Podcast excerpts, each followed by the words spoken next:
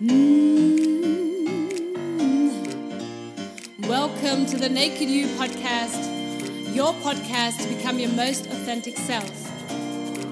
Hi, my name is Patricia Frankie, and I'm an expert in authenticity and the founder of the brand Kick Ass Living. It's my mission to bring out the best in you and to help you strip away those layers of pretense and conditioning that might have been blocking your life all the time so that you can start living a happy, satisfying, a successful, and a joyful life. So stay tuned and let's do this! Woo! Hey guys, it's Patricia from the Kick Ass Living podcast. Welcome to this episode, and today is about Comes Time, Comes Advice how to be more serene in your life. But obviously, before I start, if you haven't subscribed to this podcast yet, please do so. Like it and share it with all your friends and comment it if you like, so that the podcast community can grow and we can have more people that have access to this podcast. Right. I also I have some incredible news. Um, the Kick Ass Living Academy is finally online. Your life coaching program. You can go on www.kal.academy or you can go on my homepage www.patriciafrankie.com under courses and the it's a 31 day life coaching program where you'll get every day a video lesson or guided meditation or hypnosis there's more than 80 handouts and worksheets that you can work on and there's going to be a live Q&A once a week the academy starts again on the on the 1st of November so if you're ready and join, or if you know somebody, then um, it's a great Christmas present. It's also don't wait for January to start with all your new life. Start right now. Um, the academy is online. I'm really looking forward to seeing you there. Right, guys. So today I want to talk to you about how to become more serene in your life. And there's been, um, um, if you've been following my Instagram and um, my stories, and obviously my last podcast episode, then you know that I've had a little accident at home. I've torn my um, Achilles tendon, which is really, really painful, but it's really actually a pain in the butt more more than anything because now I have to walk around with this, um, yeah, astronaut-looking shoe, which is heavy and it's uncomfortable. But it also made me realize that I've been really stressed in the last past weeks because I've been doing a lot of stuff. I've been finishing a lot of projects and not really taking much time for myself. And I think this is what the body told me, you know, that's why they, it, it stopped me literally in my tracks. I can't do anything right now other than then rest and just work a little bit on my laptop. So um, this is why you know a lot of times we lose our serenity in these days because obviously we're so busy all the time. Life is really fast, and on top of that, we spend a lot of time in the digital world. We're always online. We're always in the di- and you know social media. We always kind of feel stressed. And I've had a um, an, an, interesting. Um, you know, an interesting meeting with a coaching client of mine who told me that for the first time in her life, she wasn't feeling stressed and she felt like that her life was so boring because nothing was going on. And I had to smile about this because um, this happens to a lot of us because a lot of us, we are conditioned and we're addicted to stress.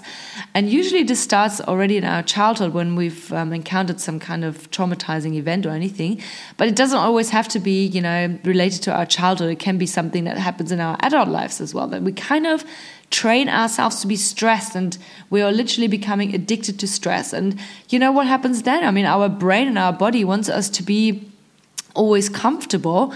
And for, for our brain, it suddenly becomes normal that we're always under attack, that we're always stressed. And this is then what happens that we kind of create chaos and we create more stress and we drag more stress into our lives. And at some point, you know, something happens where we need to stop. And so it's actually good to be bored at times. And so this is why I want to give you some tips on how to become more serene in your life. And one of them, of my first tip, is to really make yourself be bored, right? Just be bored sometimes. And I, you know, if you've been following my podcast episodes, then you know that I love going to a meditation retreat once a year. I go for 10 days. I'm, um, I'm taking a silence, a, vow, a vow of silence. I'm not talking for 10 days. I'm meditating for nine hours every single day. And I can tell you one thing it becomes and it gets bloody boring at times. You know, there are times when you just want to scream and you just go, wow, I just want to be distracted. You know, give me a tablet, give me a phone, give me anything I can I can play on, right? And at some point you start looking at the grass and looking at the um, little animals and their little insects doing their thing, or you start looking at um, the the leaves, you know, falling off a tree, whatever, just to be distracted. But be getting bored and making yourself feeling bored at times is actually such amazing because it's really it's such an amazing and powerful tool because you just lose yourself in this in this moment and it's a great time to recharge your batteries and also to train yourself to feel less stressed and to feel less under attack. And the next step is to make your life a lot more easy and um, if you are watching Netflix, sometimes there's this uh, Japanese lady that's been taking the world in a storm called Marie Kondo. Um, Marie Kondo, I think it's uh, it's pronounced. She's really really cool. It's this Japanese lady that goes to all the all the houses and apartments and cleans up mess. And obviously, sometimes I love watching that because uh, you know it shocks me at times as well how messy people, some people are. But then when I look at my own wardrobe, sometimes or in my kitchen wardrobes, then I realize, ooh, okay, there's a lot of mess in there as well. And it's so much better when you clean out all that mess and when your life becomes a lot more simple. Maybe give yourself a break and do this test that for three months, you will spend less money. You will try to have days where you go without spending any money. And uh, to be honest, I found that incredibly hard because I'm always kind of busy running around and and you know I buy a coffee here and I buy I don't know some lunch there and maybe a book here and maybe another top there and whatever. But I've realized you know actually stopping myself from that and just saying, well, do I actually need that coffee right now? I don't. Do I need to buy that book right now? No, I don't. Um, do I can I wait with lunch and eat lunch at home? And it's not about saving money. It's really about just saying well, obviously you save. That's a bonus on top of that as well. You save a lot of it, of it as well. But just to see if you can actually go a day without spending any money at all. And I found that extremely hard, you know, but um, and just spend money on something that you really actually just need now or maybe in the day after, but not in the coming days. And I find that a lot of us are trained this way that we kind of feel like, oh yeah, we need this now because then it's gone, and it kind of you know, it will create this amazing feeling that we have. But this feeling is only really short lasting. It's only there for a while and then goes again. And we have that urge again to buy something. So I try to avoid, you know, buying things that you don't really need and see if you can clear out some of your stuff at home. I've always realized how much stuff we have and clear out your wardrobe or give it give some of your stuff away, sell it if you want. Um, see if there's stuff that you can make your life a lot more simple with.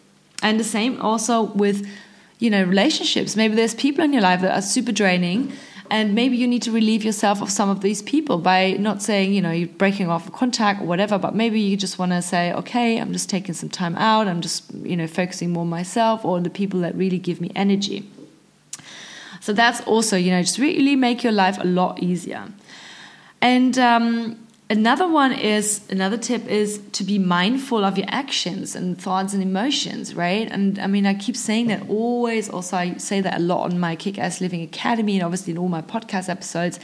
That we always, most of us, we just run around in the same pattern that repeats itself over and over and over again because we're not mindful. We don't really understand a lot of times what our actions are, and we just, you know, we're just being led by our subconscious. But the more mindful we, we, we get you know about what we're actually doing how we react to things or are we responding to things um, can we actually you know we will actually be able to take control and to say wait hold on. You know i've just reacted with i don't know um, aggression or whatever. Maybe next time i can do this differently or i can do this or that or whatever. So basically just the more mindful you become the more you you know you're not being led by your subconscious. You're actually able to change something Another tip is practice compassion for others, but also for yourself. And there's this um, really great book out there by Christine Neff called Self Compassion. It's, it's available on Amazon. I'm just I've just been listening to her um, audiobook on Audible. I think it's an, an incredible book because we need to be more compassionate with ourselves. So, you know, are you the one that, you know, if you make a mistake, you keep judging yourself, you keep criticizing yourself, you keep belittling yourself, you keep screaming at yourself? Well, I know I, I have, have done most of my life actually. So, what can you learn from something from something like that and also what can what, how can you be more compassionate towards others a lot of times we're so we're so quick to judge others we're so quick to um, criticize others but you know they're humans too and maybe we you know it makes sense to sometimes treat ourselves like these little children that we still really are Another really one, another important tip is um, to really spend time by yourself, and I can't stress that enough. And I'm not talking spending time by yourself while you're, you know, on social media or with your tablet or with your um, iPhone or, or, smartphone or whatever. But really spend time by yourself. Be get bored, you know. Take ten minutes out, you know. Go for a walk. Um, just sit on the floor, sit on a chair, you know. Just stare into nothingness because this doing this whole thing of doing nothing is actually your amazing creativity booster, your strength booster, your power booster, you know, anything you want, you know, your solution for most of things because we carry this really amazing wisdom inside of us and we just need to let it be at times and need to let it breathe. Um, also, that's why, you know, what I'm just saying, we have this wise um, force inside of us. Um, you know, listen to your next tip, listen to your intuition more. And really, our intuition, our wisdom, our inner wisdom is our true authenticity. This is what, you know, this is who we truly are. And we can, we have, we can tap into this amazing force of wisdom. And, you know, the more we're actually able to listen to this one, and we can actually listen to this voice, this really calm voice that knows that only wants the best for us, we can only listen to this voice when actually our mind becomes calm. And that's why it's so important to practice mindfulness and to become calmer and not give that other one, that critical one, that personal horror show, to give that one the voice that it shouldn't really have. And, you know, so trust your intuition more. Next step is you know, when you find yourself really stressed, try to, you know, help other people, be of service to other people. And I find that a lot, you know, once, you know, a lot of times we stress and we're like, we can't, we need to hit the deadline, we don't have time for anything.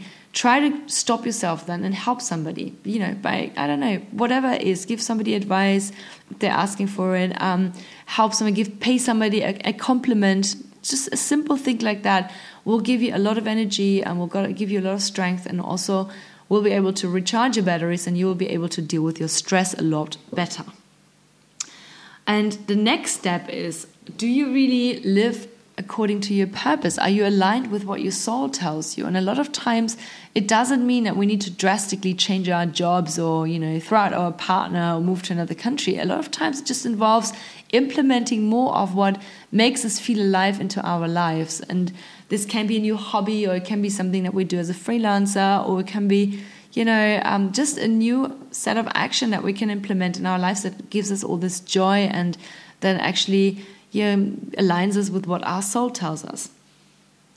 And the next tip is um, and I find that is also really difficult for most of us is to just accept what is. And you know, a lot of us, you know, you know, get so worked up about what's happening in in the outer world, but we can't control the outer world all the time. And it's like, you know, it's like with me with my ruptured. Uh, Achilles tendon. I can now be angry for the next six weeks that I have to run around with this astronaut shoe, which is not really flattering and it's really uncomfortable and whatnot. But I mean, it won't make my life easier, will it? And it won't heal e easier either. So you know, it's it's up to me to say, okay, I accept it. It's it happened. It obviously happened for a reason.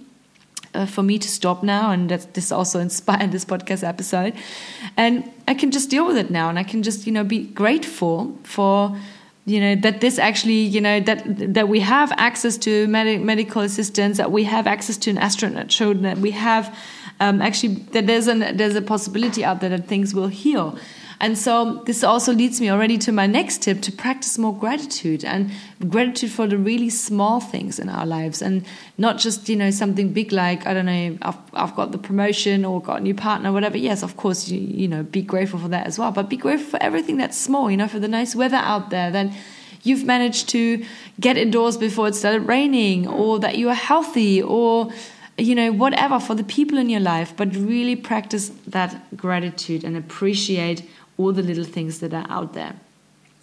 And now I'm coming to my last three one, uh, three tips for today, and one of them is obviously be more present. And I mean, there's a big spiritual wave at the moment in the world, which I think is absolutely brilliant. People you know, are waking up a lot more and they're becoming more conscious of the power of being in the present moment. And I feel, you know, meditation really helps for that because obviously the more breathing techniques you learn, the more you're able to calm your mind, the more present you become. And in your presence, you really tap into your full potential, into your true power, and you're able to reset yourself at any time of the day. So when you're having a stressful day, you know, just get yourself in the present moment and go, okay, how can I solve this? You know, by just being present, let's just, you know, try to be in this moment, not in the future, not in the past, and suddenly a solution will appear. And last but not least, um, well, not last yet, uh, just one before last tip is um, make your life a lot slower. Um, you know, a lot of times we look in our calendar and we try to squeeze in even more things. Why try not to take things out of our calendar and see if we can slow down? You know, if there's, do we really need to have these, I don't know, XYZ appointments? How can we make our days a lot slower? I find that quite challenging in most cases but it actually works and it's um, a really great relief for yourself and so you become more serene and more relaxed and so last now last but not least tip for today is um, try to be more joyful in your life and do more things that really make you happy and do at least one thing every single day and it can be something like putting on the music jumping around it can be like eating your favorite food or walk going for a walk calling your friend calling somebody you really love whatever whatever makes you super happy in this moment. It can be just taking these 10 minutes out for, you say, uh, for yourself to take a bath or to take a long shower or whatever it is. But really do and try to do at least something that gives you joy once a day. And I find when I speak to my coaching clients all over the world, it's always that they say, really I, I can't I, I can't remember the last time I had this amazing joyful moment. And I'm just like wow you know but it's up to you. You know watch a comedy series watch a short um, YouTube episode, what, listen to a podcast, anything that sparks joy within you, and do that at least once a day, and you'll see how much more happier and how much more more serene and how much more relaxed you will become. All right, this is it from me from today. Um, again, if you wanna, if you're interested in the life coaching program, it's on www.kl.academy. It's in German and in English. It starts again on the 1st of November. I'd love to have you there. It's only going, it's only run, it's the last one this year. You will have um, every day a video lesson, audio lesson. You have more than 80 handouts, and once a week I'll be doing a Q&A, a live Q&A on a closed Facebook group. So I'd love to have you there. If you have any questions, follow me on Instagram at Patricia Kickass. And for today, I wish you a beautiful day, lots of love, and let's kick ass. Bye bye.